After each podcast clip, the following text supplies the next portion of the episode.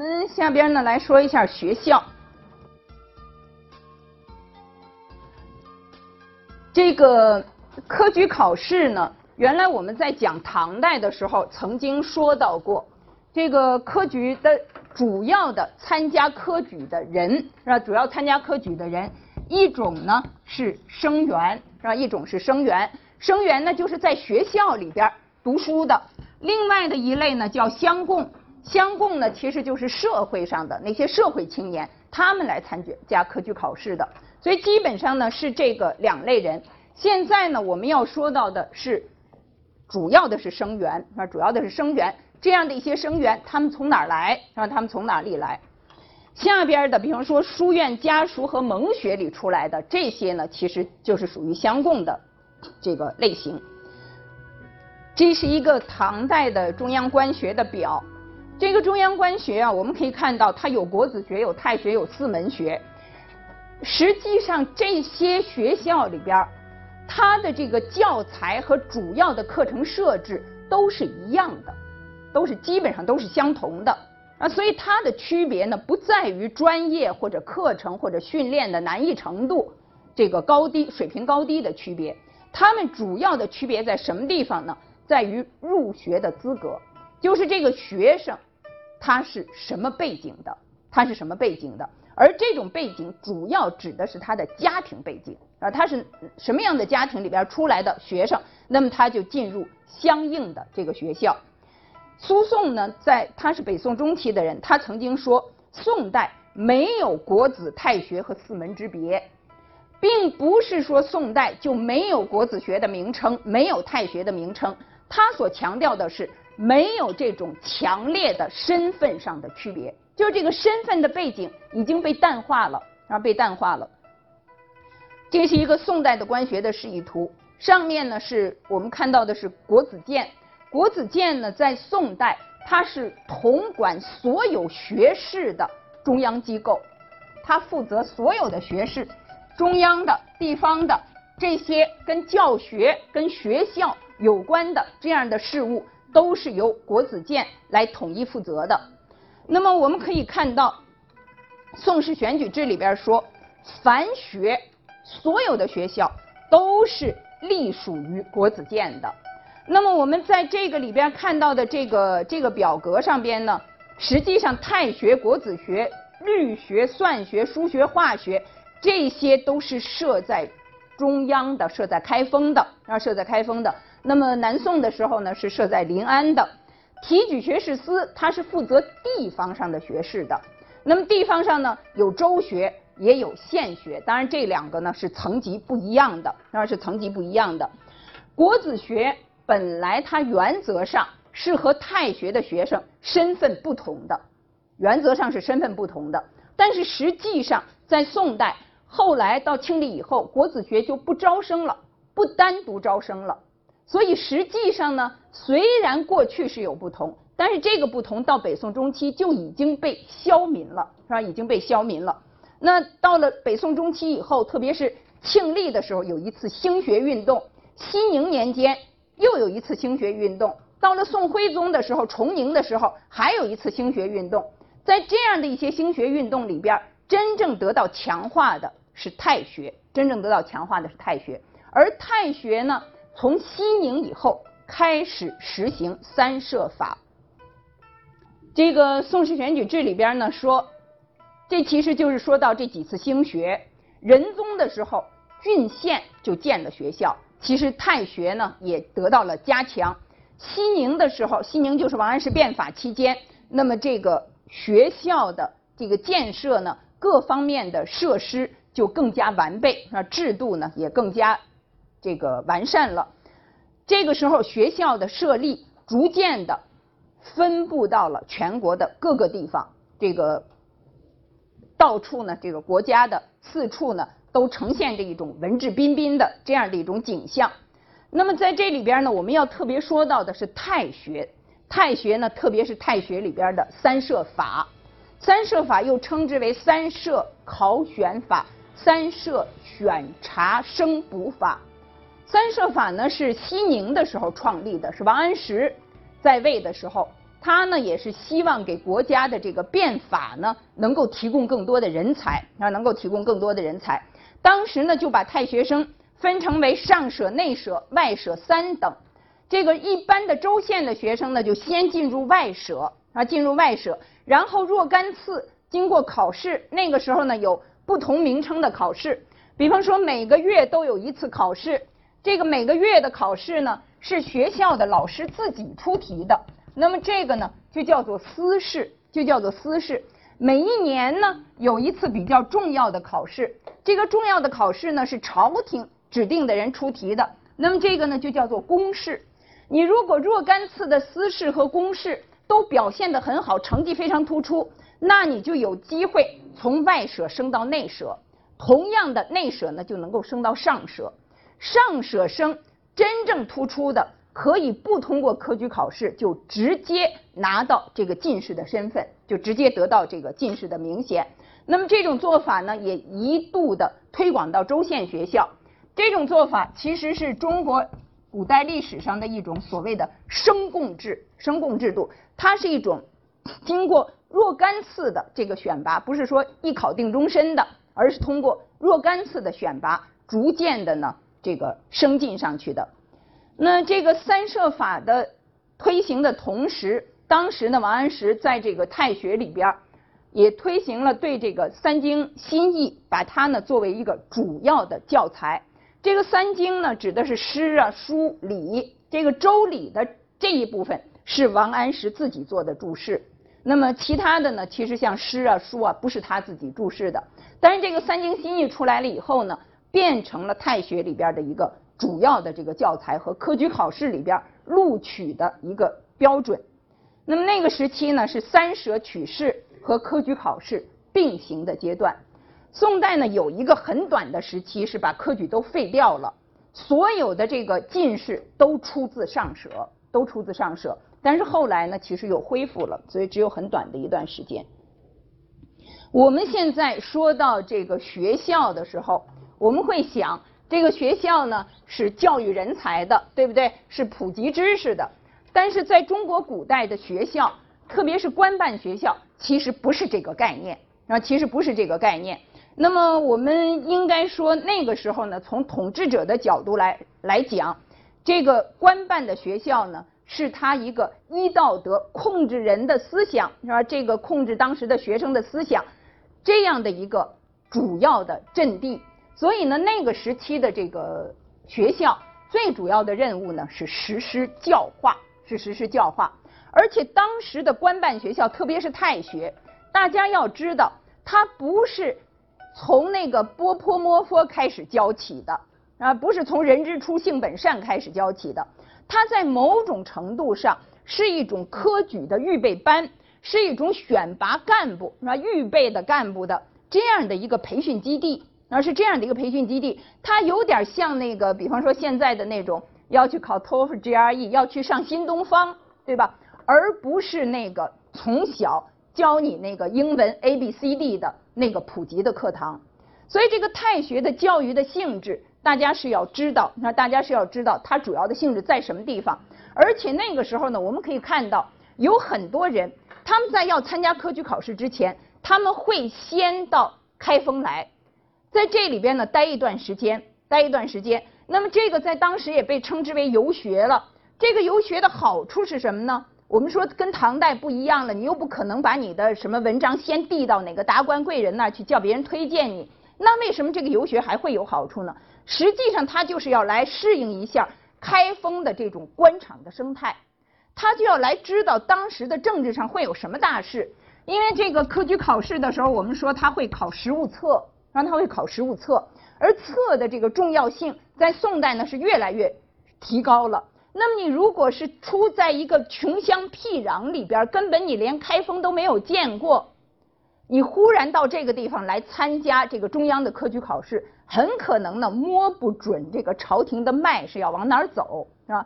所以呢，在那个时期，我们讲就是包括像太学这样的一些地方，其实呢它是一个。政治信息的一个汇聚点，一个政治信息的汇聚点。正是因为这样，太学呢，我们说它在当时也是一个新思想的发源地，是政治改革，某种程度上可以说是政治改革的一个策源地。那个当时众人呢就有这样的说法，说太学呀是有发的，有发有头发的，有发头陀寺，头陀是什么意思？僧人、和尚。太学是有发的头陀寺，无冠的御史台，这什么意思？头陀寺是什么意思？就是佛教的寺院，很清苦的。就是说，太学这些太学生的生活，就像那个寺院里边那么清苦，那么清苦。那么这些太学生呢，只不过就是梳着头发的、戴着头发的这个寺院，在这个地方来修行的。那么无关御史台呢，就是因为当时的太学生会参与很多国家的一些重要的事情，他们会参与意见，而这个参与意见本来是御史台的事情。这些太学生虽然没有官，他们没有任何的官宦背景，他们还没机会去做官，但是呢，他们就像御史台一样，参加了很多重要的大政方针的决定。那么这里边呢，也冒很多的风险。我们知道，这个靖康年间，这个金人围城的时候，当时李纲。曾经主持这个开封城的这个防御，后来一度呢，宋钦宗把李纲撤下去了，撤下去了。当时的太学生在陈东他们这些人的带领之下，就去扶缺请愿，多少人到了这个宫城的门前，是吧？把当时的那个交通都堵塞了。那么城里边这个宫城里边出来的那个宰相，他们也追着去质问，宦官他们也去打。那这样呢？其实，在当时呢，酿成一个很重要的政治事件。那么，在这个压力之下呢，宋钦宗又把李纲找回来，然后又把李纲找回来。所以呢，在那个时候，其实我们也可以看到，也有这样的一些学生运动出现。书院呢，它其实在唐代时候就已经有了。呃，本来呢，这个书院应该说基本上呢，都是一种民间的教育组织。呃。我们看到书院早期呢，它会有一些名称，比方它叫什么什么经舍啊，它会叫什么书院，它也可能叫什么经舍。实际上这个名称呢，它就启发我们注意到，是它呢是和禅宗那样的一种修行的方式有关系的，就是在山林里边啊，在那儿这个修行坐禅，呃，体悟这样的一种方式是有关系的。呃，以后呢，我们还会专门讲到这个禅宗的问题。但是书院呢，实际上在宋代发展的这个历史里边呢，其实它会得到一些国家的资助，比方国家会给他赐额，就是你这个书院叫什么名称，国家呢会给他登记在案，而且呢会给他发一个正式的匾额，啊，国家会给他赐额，国家呢会给他，比方说国家国子监那儿印刻印了什么书籍，那么国家呢会颁发给他，说颁赐给他们一些书籍。另外呢，也可能在一些时期资助他们一些钱粮，资助他们一些这个，呃包括他们一方面他们个人不是他们个人，就这个书院它本身会去有一些人呢捐赠给他们一些土地。另外呢，国家也可能资助给他们一些这个呃田产。在这样的一种情况下呢，所以我们说这个书院呢，它实际上慢慢的变成了一种。半民半官性质的这样的一种地方上的教育组织，而这个书院里边的像这个书院里边的山长，有的时候呢会是那个州县学的教授在这儿兼任他们的山长，有的时候呢也会是这个朝廷这个上一级的呃这个官僚机构任命的，所以呢书院它也不纯粹是反映民间的啊这个情况呢其实是不一样。当然呢，还是有一些书院，它是比较这个民间性质、学术团体。宋初的四大书院呢，呃，说法不完全一样。比方有的说是应该包括松阳，有的觉得呢应该包括石鼓。反正总而言之呢，这些书院其实呢都是唐代后期经过了五代十国时期，那么一直延续下来了。南宋的时候呢。像白鹿洞书院、岳麓书院这些呢，都是一些重要的理学家，像这个呃朱熹了，像陆九渊了，像张氏了等等，曾经讲学的地方。那么像象山书院，这是陆九渊的；这个丽泽书院呢，是吕吕祖谦在那儿讲学的。这些书院呢，加起来应该说有三百多所，啊，有三百多所，一直到元代还是有很多地方上的这个书院。那么书院呢，它是一种官方学校的补充形式。书院对于官学、对于科举，其实他们的态度呢，应该说是双重的，是双重的。一方面呢，他们对于这个官学呢，是采取一种批判的态度；另一方面，实际上书院它所培养的这些人员，在书院里边这个学习修行的这样的一些年轻的士子，也经常是以科举为他们的一个。出身的途径的，也就是说呢，书院它并不是完全独立于科举，完全这个批判当时的那样的一套官方的意识形态的。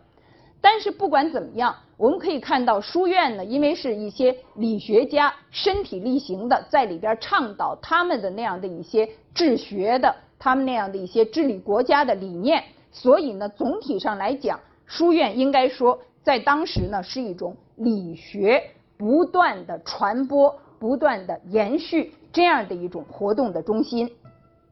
白鹿洞书院呢有一个所谓的街市，这个街市呢其实就是一个条规了。这个白鹿洞书院的这个街市呢是朱熹这个亲自整理出来的。我们可以看到，在这个街市的条目之间，就是这些条目其实是很简单的了，从一些先秦的这个经典里边提炼出来的。那么这些里边呢，像这个父子有亲、君臣有义这样的一些呢，是表示了当时的一种理想的社会道德的观念，对吧？也包括当时的一种社会秩序啊，对于社会秩序的观念。其他的这些呢，像我们看到的后边的言中信、行笃敬、己所不欲，勿施于人，治其义不谋其利，明其道不计其功。其实这些呢，都是反映着当时的一种基本的道德观念和一种社会秩序的建设。另外，像博学之、审问之、慎思之、明辨之、笃行之，这个里边呢，也反映着一种治学的路径啊，一种治学的方法。所以呢，我们可以看到这个白鹿洞书院，以它为一个例子，我们可以看到这个理学家呢，在这里边贯彻的自己的一种治学和培养人才的一种基本理念。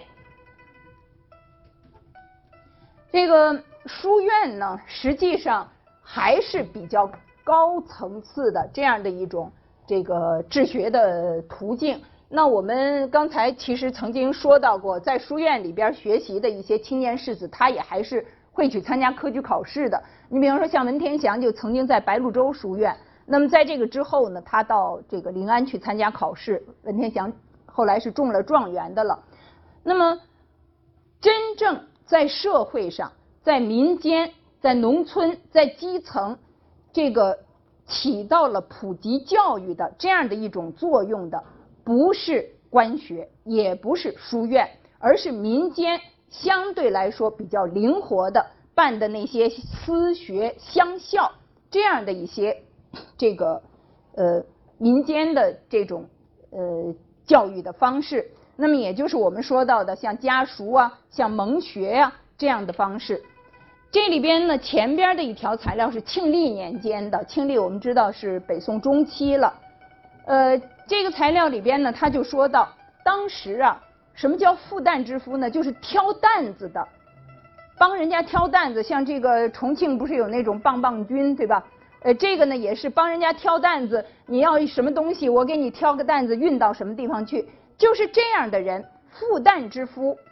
微乎其微者也，在社会上可以说是最底层的。他每一天日求生葛之粟以活妻儿，每一天他也就是能挣个一升啊、八两啊这样的一些粮食拿回来呢，给他妻子、给他儿子吃啊，就是仅仅是能够维持活命而已。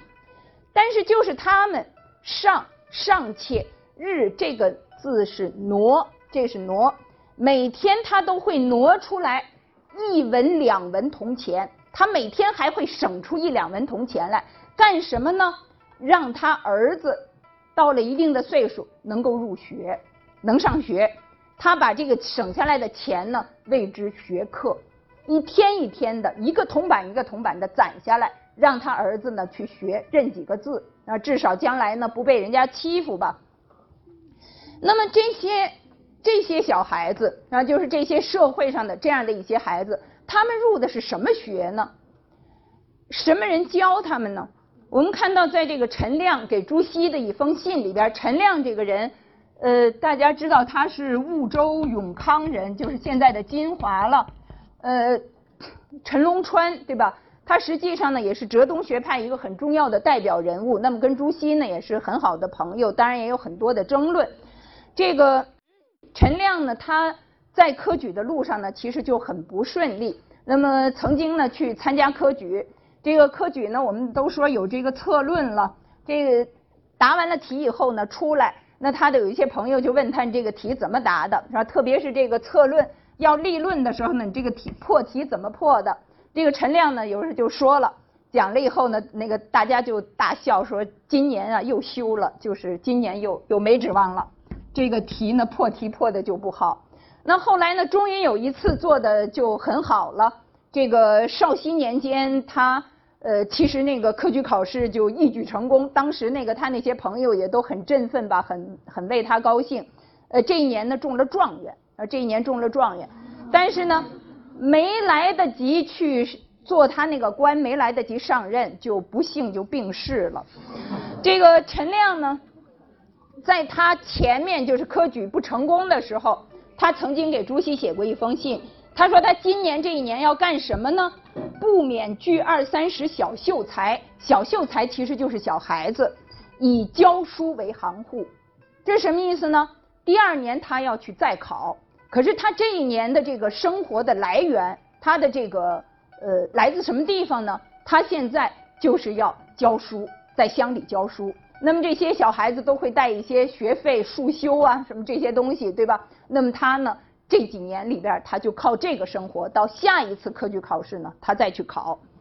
所以这样的一些民间的私学教师，我们知道，刚才我们说科举的录取率不到百分之一，对吧？那么那百分之九十九的人都到哪儿去了呢？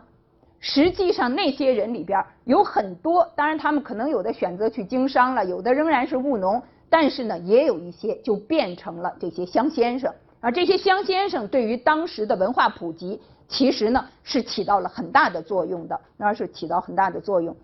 呃，这里边我们看到的这个陆游的这个诗，他就说到，当时呢会有一些小孩子他们上冬学，这个冬学呢就是随着季节来的。十月，它这个十月是阴历的十月，对吧？实际上阳历就是十一二月了。这个时候农活已经不忙了，所以各家呢会把这个小孩子送出来去参加这个冬学。冬学里边呢，学的就是什么杂字啊、百家姓啊这样的一些村书。这边的这张图不是跟这个陆游的这个配起来的，当时陆游也不是一个诗配画，但是这个呢，其实是呃放在一起，这个相得益彰，有很就很有意思。这个其实就是一个农村的一个一个私塾吧，或者说一个冬学。你看这个这个老儒，也可以说是个巨案老儒。对这个教书呢没什么兴趣。这个课间的时候，不是这些孩子趴在桌子上，不像我们这个课间。这个老儒呢就趴在这儿，实在觉得这孩子也闹得要命。你看这些孩子有蹬桌子、蹬板凳的，有的去摘他那个帽子，是吧？所以呢，我们可以看到那个时候，其实作为乡里、作为基层一种普及式的教育，实际上呢，这个呃，他们这种是起了很大的作用的，就是我们现在说到的这种东学这一类。这个以前呢，齐白石曾经说过，这个他呢小的时候家他其实是没有什么文化的，对吧？小的时候呢是在别人家里边打长工，他在的那一家呢就是后来的一个呃大语言学家李锦熙，他在李锦熙家里边小的时候呢，他就陪着这个小少爷去上学，小少爷呢到了那个时候就进到那屋子里边去了，他呢就在屋子外边等着。所以呢，那屋子里边背的那些，包括什么《三字经》啊，什么这个四书啊，什么那些东西，他都会背，因为他坐在门外头，里边背呢，他也跟着背。可是那字他都不认识，因为他没没有进去。那么那个时候呢？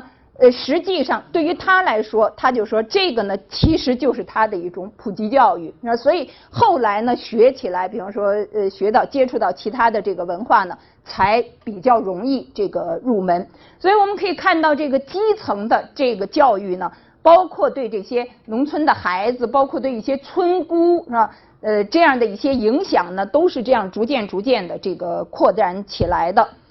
这边的这个百家姓，百家姓大家也知道是一个普及式的一个等于一个课本了。百家姓是什么时候出现的呢？我们从这个百家姓的内容上其实就能看出来，它这个第一句叫赵钱孙李，这什么时候出现的呢？肯定是宋代的时候。但是它第二个呢是姓钱的。什么人姓钱呢？吴越的这个国王是姓钱的，吴越的国主。吴越呢是我们说的十国之一，对吧？所以呢，这个百家姓应该是什么时候出现的呢？它应该是在北宋前期出现的。那应该是出现在哪个地区呢？应该是在当年吴越所在的地区，就是江浙一带啊，应该是江浙一带的这个儒生，呃，这个编出来的。所以我们可以看到，在宋代的时候呢，这样的一些教学的方式，这样的一些教材，真正担当起来了初级的教育功能。那么理学家呢，对于大众教育也是有很多贡献的，包括像朱熹和他的学生都写过一些这个同盟的教材，就是给小孩子读的。而这些同盟教材呢，很多都是朗朗上口的，啊，比方说像《三字经》啊。这样的一些蒙学的教材，那么这个呢，给后来这个儒家的一些理念是吧，传播到社会的这个广大人群中，其实呢是提供了一个非常重要的途径。